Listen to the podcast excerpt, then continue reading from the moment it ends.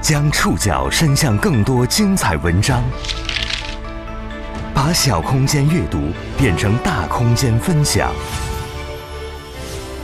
宋宇选读，讲述现实世界里的真实故事，把小空间阅读变成大空间分享。欢迎各位收听今天的宋宇选读。今天为大家选读的文章综合了《新京报》、中新网、新民晚报、临汾日报、澎湃新闻的内容，将和大家一起来关注。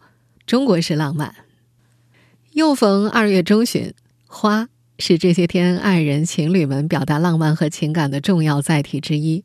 我们今天这期节目呢，也要和大家来聊聊花的故事。不过呢，今天要和大家聊的花束啊，一般人买不到，只有获得冬奥会奖牌的才有。看到我们中国队得奖的运动员拿着我们的花在手里这样这样看的时候，我觉得我太幸运了。这些天，作为中国式浪漫之一的永不凋谢的冬奥颁奖花束出圈了。就算是个熟练工，完成一束完整的冬奥花束也需要三十五个小时。北京冬奥会和冬残奥会一千二百五十一束颁奖花束背后，是全国各地上千名织女们近五万个小时的付出。与此同时，这些编织者们的温暖故事也迅速传播开来。他们中有平均年龄超六十岁的上海阿姨，也有来自浙江杭州、江苏连云港、四川眉山的志愿者妈妈们，更有来自天津的困难女性、河南的患病姐妹、北京的残疾人阿姨。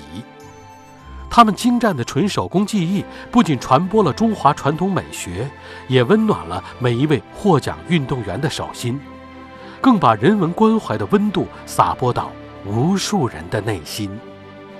宋宇选读，今天为您讲述中国式浪漫冬奥颁奖花束所传递的温暖。Though Chinese people are not used to saying "I love you" too much, we are good at expressing feelings through crafts. 我们今天在节目一开头听到的这段录音，出自北京2022年冬奥会颁奖花束的宣传片。就像这段话说的那样，虽然我们中国人不习惯把我爱你挂在嘴边。但我们擅长用物件来表达情感。随着冬奥会渐入佳境，中国式浪漫之一、永不凋谢的冬奥颁奖花束被越来越多的网友喜欢了。有无数网友在各个社交平台上求花束编织的图解教程。冬奥花束的制作方之一天津潮汐中心的线上教学培训班啊，短短几天之内就吸引了两千多人进群学习，有二十万人浏览他们的图解。二零二二年北京冬奥会和冬残奥会的颁奖花束不再使用传统的鲜切花，而是选用纯手工编织而成的绒线花。绒线花不同于传统意义的平面钩花，而是利用各色毛线精妙钩织而成的。花的层次分明，质感蓬松，立体感强，貌似鲜花，能够达到以假乱真的效果。因为是纯手工制作的，可以说呀，每一朵花瓣，每一片叶子。都是独一无二的，充满了手心的温度。奥组委一直在强调，我们是一届低碳奥运，手工编织啊，其实它确实在整个环保方面是达到了一个极致。选用绒线花作为颁奖花束，不仅蕴含着节俭可持续的办奥理念，而且寓意也非常的美好。冬奥会的颁奖花束由六种花卉构成：象征友谊的玫瑰，象征坚韧的月季。象征幸福的铃兰，象征团结的绣球，象征胜利的月桂和象征和平的橄榄，这些花卉形象的选用非常有讲究。比如月季，它是2008年北京奥运会颁奖花束的主角。月季起源于中国，盛行于世界，是中国的十大名花之一，也是北京市的市花。选用月季呢，是和北京奥运会花束相呼应。展现了双奥之城的文化传承，而选用橄榄呢，则寓意向奥林匹克传统致敬。而三月四号到三月十一号进行的北京冬残奥会的颁奖花束啊，则在上述六种花基础上多加了一朵波斯菊。这个建议呢，是参与编制的北京残疾人们提出的。北京脊髓损伤希望之家文创工作室技术顾问刘晓云在接受中新网采访时是这样说的。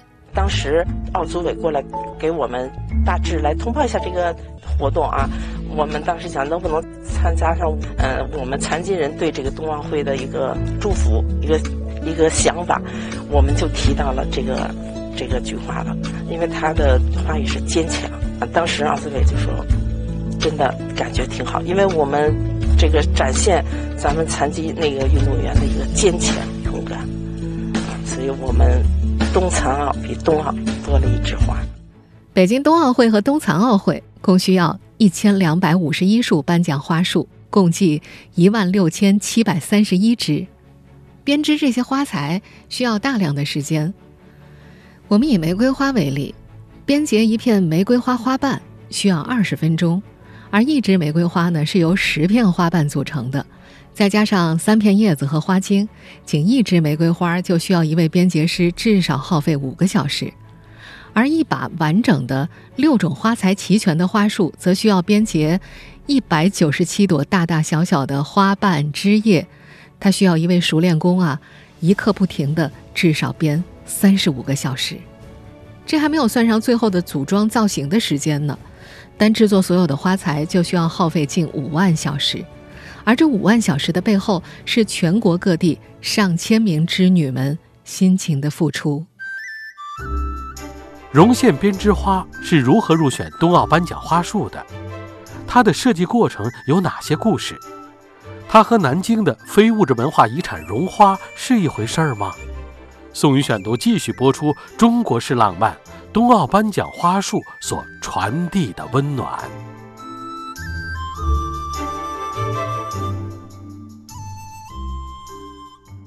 一百多年之前，绒线编织就进入了我国的沿海地区。说话的这个声音叫厉美丽，今年七十一岁，是上海非物质文化遗产海派绒线编结技艺的传承人，也是此次冬奥颁奖花束编结项目的负责人之一。在冬奥颁奖花束走红这些天啊，有很多人把海派绒线编结技艺简称为“绒花”。这就让很多人把这种绒线编织花和南京的非物质文化遗产绒花给搞混淆了。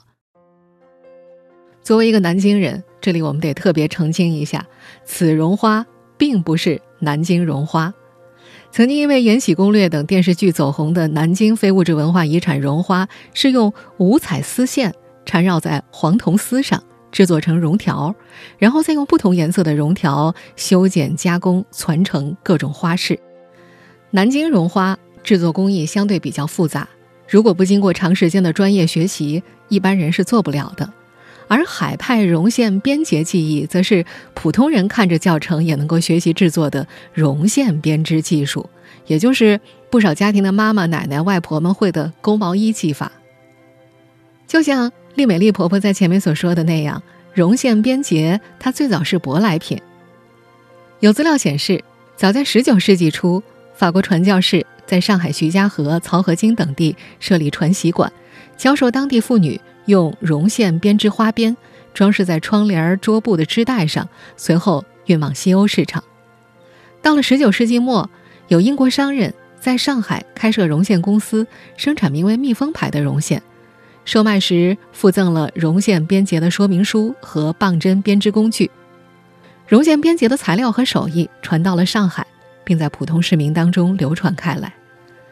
我们中国的手工艺人将东方的传统结绳技法和西方编织技艺相结合，丰富了绒线编织的针法、花样、载体和应用场合。这些编结技艺在上海汇聚发展，逐渐形成了海派绒线编织技艺。海派绒线编结技艺在2009年被列入了上海市非物质文化遗产名录。作为非遗传承人的厉美丽，参与绒线编织行业已经二十多年了。过去二十多年，她先后编织了我国二十四个省市的市花，还编过中国国花、二十四节气气花，还有以十二生肖为主题的卡通玩偶，在不同的场合都进行过展示。她的作品呢，也曾经作为礼物赠送给不少名人，比如以绒线花朵组合的家春秋，曾经赠送给巴金老人。以埃及的国花睡莲、老挝的国花鸡蛋花为主题设计的胸花呢，也分别赠送给外国友人过。二零零二年，丽美丽还曾组织百余名下岗女工，用一万朵绒线花组成了“国庆”两个字以及两旁硕大的花篮。这个花阵曾经获得过大世界吉尼斯纪录。尽管从业经验丰富，已经是业界顶级水平，但是遇到冬奥组委会这个甲方的时候，丽美丽还是被反复要求修改设计稿。老人说，他是在去年六月份第一次听说冬奥花束的事儿。他当时做了几个花样送到冬奥组委，组委会的人觉得这些绒线编织花很有创意。从被肯定创意到最后定稿，整个设计环节长达几个月。老太太已经记不清楚到底改了多少遍设计稿了，甚至一度觉得肯定没希望了。而实际上，冬奥组委会一直在斟酌，一直到二零二一年十月份，冬奥颁奖花束才最终定稿。这些天。出现在冬奥获奖运动员们手中的绒线编织花，经过造型被捆扎成高三十四厘米、胸径二十四厘米的花束，用蓝白两色缎带捆扎着。缎带的形状像汉字“冬天”的“冬”字，又像一名滑雪运动员。花束手柄的蝴蝶结丝带上则印有“北京二零二二”的字样，凸显出鲜明的冰雪运动特色。而即将出现在冬残奥会颁奖仪式上的花束。除了多一朵波斯菊之外，使用的捆扎缎带也不一样，是深浅两色的香槟色。去年十月颁奖花束定稿之后，距离冬奥开幕只剩四个月的时间。四个月，一万六千七百三十一支手工编织花，仅靠上海阿姨们显然很难完成。在全国妇联等机构组织的支持下。项目组联系了全国各地会编结的手工艺人，共同参与。这是一项时间紧、任务重的大工程。宋宇选读继续播出《中国式浪漫》，冬奥颁奖花束所传递的温暖。冬奥颁奖花束编结项目的负责人之一厉美丽说：“市面上钩针编织普遍是使用粗线，粗线钩速度很快。”但最终呈现的效果呢，会比较粗糙一些。他在反复思考之后，还是选择了细线。用细线虽然需要花费更多的时间和心血，但是慢工才能出细活，勾出来的花束更加的精致，也更加逼真。可一旦逼真啊，也就限制了编织速度。我们在节目一开始就说了，制作一束完整的冬奥颁奖花束，至少需要一名熟练工连续制作三十五个小时左右。而这次冬奥会和冬残奥会颁奖共需要一千两百五十一束花束，上海阿姨们只能向全国各地会编结的手工艺人求助。通过全国妇联，他们发动了北京、上海、天津、江苏、浙江、四川等七个省的编结社团共同参与。通过各地媒体的公开报道，我目前找到的编结社团和分工有以下一些。鲜艳热烈的两千四百支红玫瑰，出自平均年龄在六十岁以上的上海杨浦区巧手妈妈工作坊。两千四百朵的玫瑰花，我们这个花，这个花瓣分布很均匀，很均匀。你看了以后，真的是像一个植物原生态的一模一样。洁白灵动的八百四十支铃兰，则出自五十多名江苏连云港妈妈之手。每只铃兰有十八朵花。虽然连云港妇联组织的都是当地的编织巧手。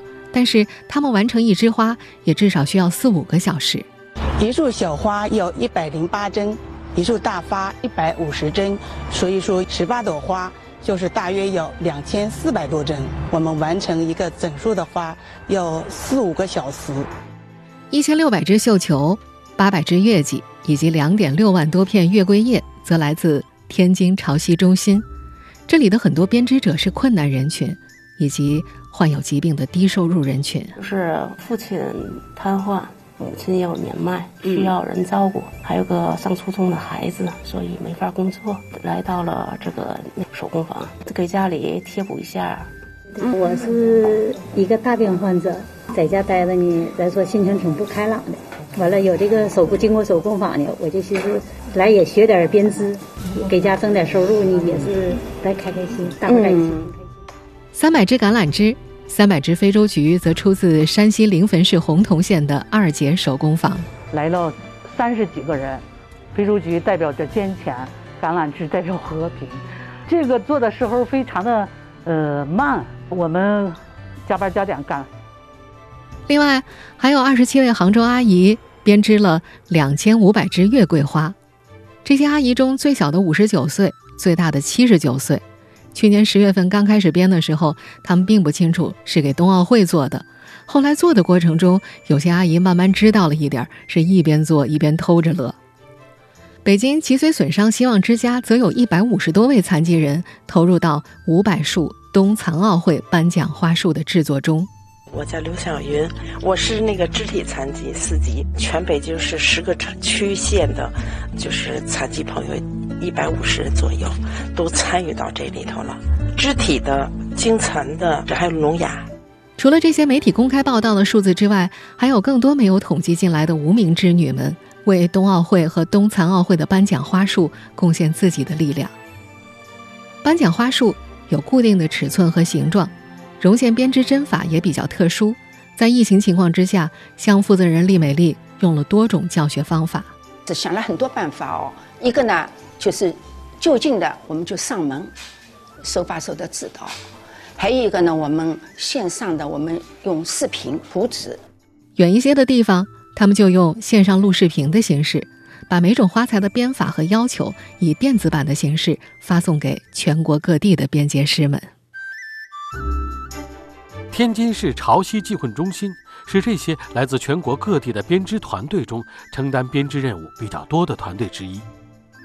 出于保密工作的需要，在开始这项任务早期，无论哪个编织团队都不清楚自己编织的这些花材到底是干嘛用的。宋宇选读继续播出：中国式浪漫，冬奥颁奖花束所传递的温暖。去年十月，第一批绒线。寄到了天津市潮汐济困中心关超的手中。天津市潮汐济困中心成立于二零一九年三月七号，是一家针对困难群众提供编织等手工技能帮扶、生活救助服务的慈善组织。这里的负责人关超介绍，他们收到的第一批任务是绣球花的编织。相比其他的编织团队，这支队伍当中有比较成熟的编织群体。两百多名织女当中，一些人来自四川、陕西、云南、河南、山东、湖南等地，真正天津本地的织女有七十多人。他们云集在潮汐中心，出于保密原则，他们一开始并不知道自己编这些花是用来做什么的。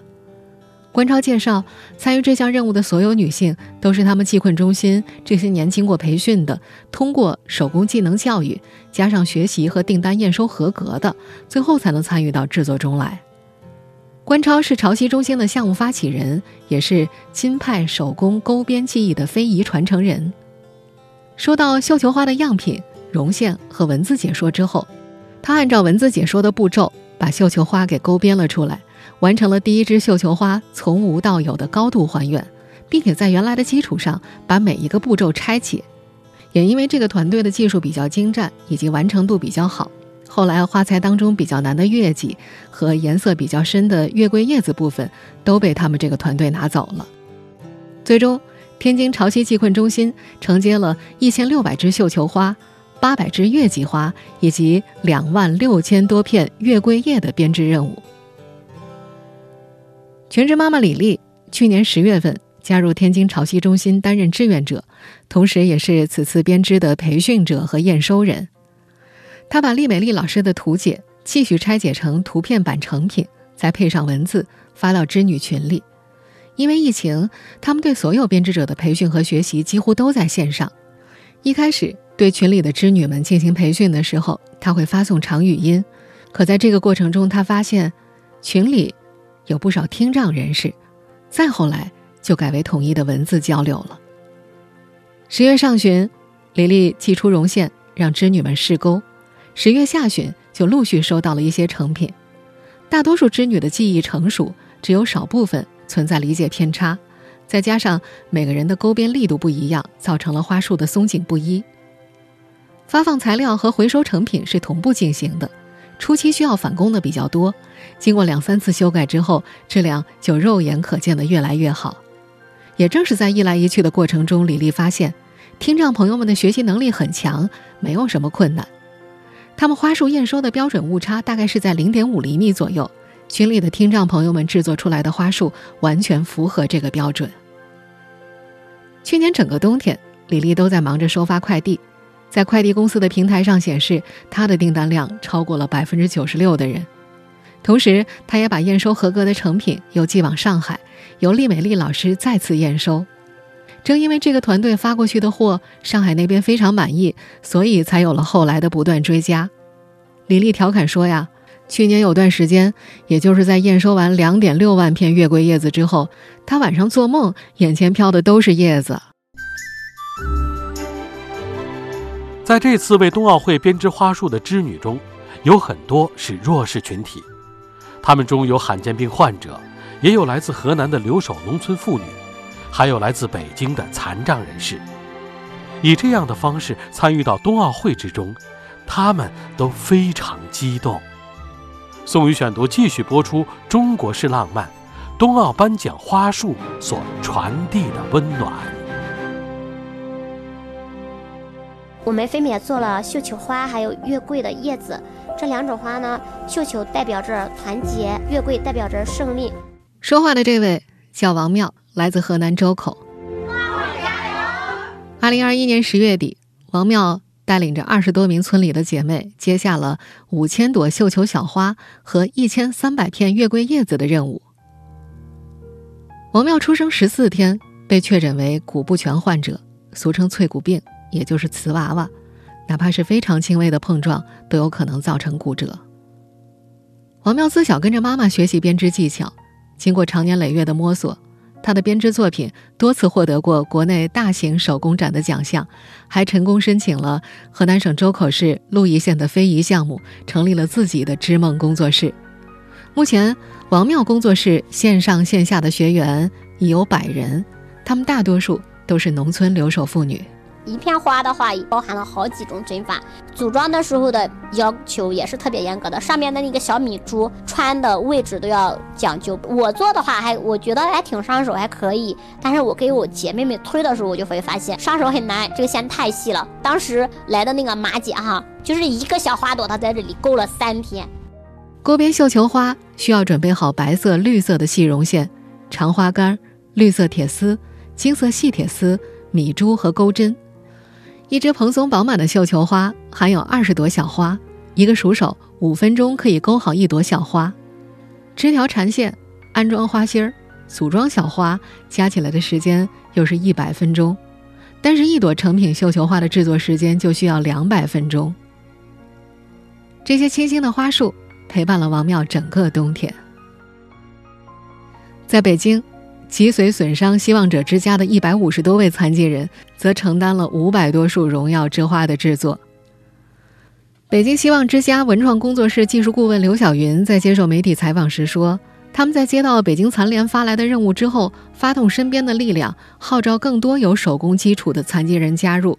经过多轮的征集和培训，最终是有一百五十多位残疾人和少量他们的家属参与到这项任务中来。”因为我是颈椎损伤，反正手呢正常的人要慢一点。一干顺手了之后，就一直就想干下去。有的时候就就是一天加通宵了，有的时候能干到早上起来四五点了。我没觉得特别困难，觉得挺有意义的。因为嗯，原来就是想象的就是残疾人坐只有坐在家里头，不能出门，对吧？现在呢？是，既然又能出了门了，然后走出门，又能参加这个呃非常有意义的嗯事情。就这样，来自全国各地的一万六千七百三十一枝花材，一点一滴的汇总到上海。每一只钩好的花材都要经过反复的检查和核验，再进行最终的组装。二零二一年十二月三十一号晚上，新年钟声敲响。北京二零二二年冬奥会和冬残奥会颁奖元素正式发布，冬奥颁奖花束向全世界展示了它的容颜。作为项目负责人的厉美丽，那天兴奋的一晚上都没睡着觉。那个冬奥会的花束元素的吧，发布了，我这一个晚上没睡觉，就是想了很多，就感觉不相信是真的，真的不大相信，因为这里面呢，真的倾注了我们很多的心血和努力。对于所有参与编织的人群来说，这个夜晚都是个特殊的跨年夜。他们分散在全国各地，有的互不相识，却在这一刻共享荣耀。很多人是第一次看到完整花束的最终模样。有参与编织的人后悔没多织一些，也有人后悔没多拍点照片。兴奋、自豪和满足是那个晚上他们的朋友圈里刷屏的主题词。有人在群里说，自己的丈夫平时看不上她勾毛线，这次逮住机会还不得翻身一把，勾毛线也能上台面了。这些天，天津潮汐中心的负责人关超在网络平台上上线了冬奥颁奖花束的编织图解和在线课程。很多编织爱好者都留言说：“好遗憾啊，错失了这样的机会。”在关超看来，以这样的方式参与到北京冬奥和冬残奥会，对广大的编织爱好者来说是一个强心剂。他说：“很多人都觉得编织只是个人兴趣爱好，但通过这件事儿，可以让大家知道，简单的个人兴趣爱好也是能够登上大雅之堂，也是能够获得很好收入的。”北京脊髓损伤之家文创工作室技术顾问刘晓云也说。这次参与，给所有残疾朋友们一次向世界证明他们价值的机会。您像我们的那个残疾朋友，脊髓损伤的，他们就是一天都在轮椅上坐着，只能穿着纸尿裤。咱们的呃，虽然说身体有些有些残疾，但是他们的毅力是超超出常人的。他们没有想到自己，只是想到了我为奥，真是这种我为奥运做贡献。这些天。当屏幕前的我们看到冬奥获奖者登上领奖台，胸前佩戴奖牌，手握花束，向全世界的观众致意的时候，千万别忘了，这些美丽的花束背后，还有一颗又一颗普通又温暖的心灵。听到是奥运会，我心里挺高兴的，非常高兴。你像像我们那么大岁数，能参加这种很伟大的一个呢，很重要的一个一个工作。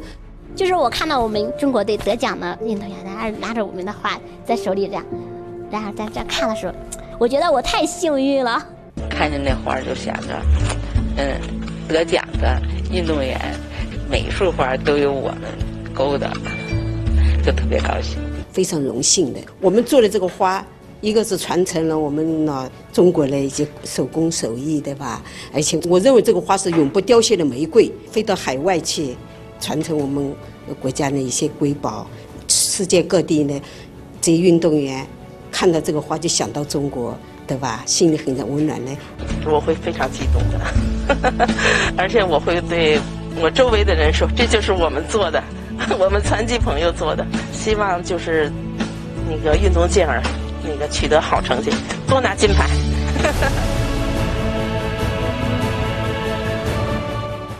我是宋宇。感谢各位的收听。本期节目综合了《新京报》、中新网、新民晚报、零粉日报、澎湃新闻的内容。收听节目复播，您可以关注本节目的同名微信公众号“宋宇选读”。我们下期节目时间再见。